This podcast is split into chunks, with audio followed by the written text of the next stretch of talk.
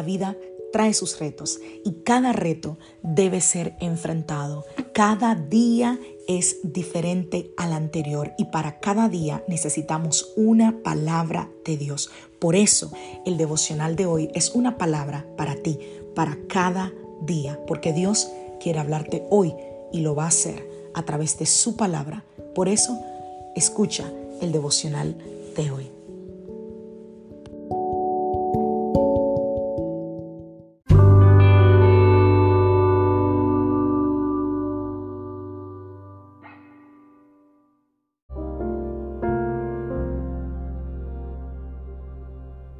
Devocional del día de hoy, que Él sea tu guía. Vamos a la palabra del Señor, segunda de Timoteo capítulo 3, verso 16. Toda la escritura es inspirada por Dios y útil para enseñar, para reprender, para corregir y para instruir en justicia. Proverbios capítulo 11, verso 14.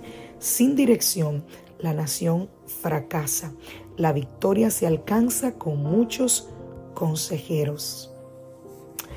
alinearse con propósito con la palabra de Dios es vital para cualquier creyente que quiere ser guiado por el Señor.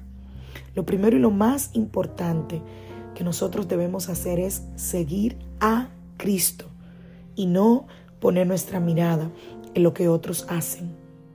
Posicionarnos intencionalmente bajo esa guía directa del Señor es la única forma de nosotros saber que estamos en el lugar correcto para recibir su guía en cada uno de los aspectos de nuestra vida. Dios nos guía a través de su palabra que está escrita, la Biblia, a través del Espíritu Santo. Dios nos guía a través de otras fuentes divinas que pueden quizás cautivar nuestra atención, pero nosotros debemos ser receptivos y debemos estar dispuestos a entender cuando la guía de Dios aparece. Me vas a escuchar decirlo una y otra vez. Jesús debe ser el Señor sobre todo.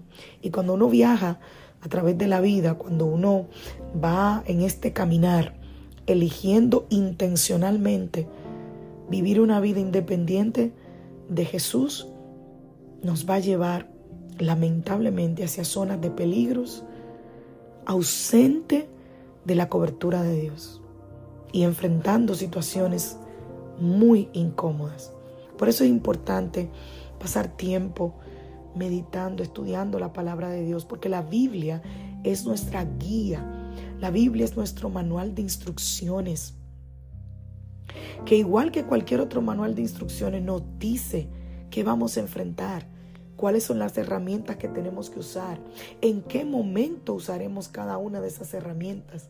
¿Ya compraste un artículo nuevo que trajo un manual de instrucciones?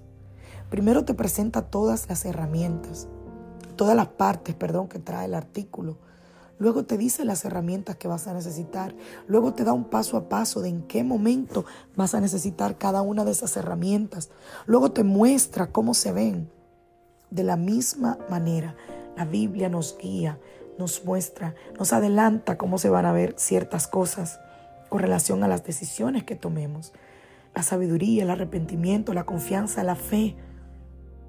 Todo eso y aplicar la palabra de Dios abre un camino divino en el que Dios puede trabajar al guiarte de acuerdo a su plan y de acuerdo a su propósito la forma de Dios quizás no es popular con la palabra.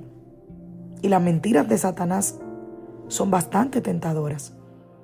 Pero mi intención esta mañana es llamar tu atención y decirte, no te dejes engañar por el espejismo de creer que es mejor para ti ir por la vida haciendo las cosas a tu manera y no a la manera de Dios. No te dejes guiar por algo que alguien dijo, por muy espiritual que parezca, sin antes confirmar si esto es lo que la palabra de Dios está diciendo y lo que Dios quiere para ti. No te decepciones cuando tú elijas seguir a Cristo. Cuando tú elijas hacer lo que Dios te ha dicho y recibas burlas y recibas acoso y recibas eh, críticas de esa persona que quizás no está en tu nivel de fe, que quizás no tiene ese amor y esa pasión por la palabra de Dios, por la casa de Dios. Quizás alguien lo hirió, lo lastimó y ahora ya su pasión no está, su amor no está. Y entonces va a criticarte a ti que tienes amor, pasión, disposición de servir a Dios. Pero también te quiero aclarar, si tú decides seguir a Cristo, es probable que algunas relaciones desaparezcan. Pero anímate, guarda tu corazón y ponte la armadura de Dios para permitir que esa guía de Dios esté sobre ti. Asegúrate de que hoy tu corazón esté receptivo, con arrepentimiento, listo para recibir la amorosa guía del Señor, porque Él es nuestra guía. Y cuando nosotros nos alineamos a Él, estamos en la mejor disposición para luchar. Es tiempo de que los hijos del Señor hagan el pacto de prestar atención, escuchar y seguir el plan de Dios y agradecerle de antemano por esa gracia constante que Él nos da. Que Dios te bendiga, que Dios te guarde. Soy la pastora Alice Rijo de la iglesia Casa de Su Presencia y deseo que tengas un maravilloso día.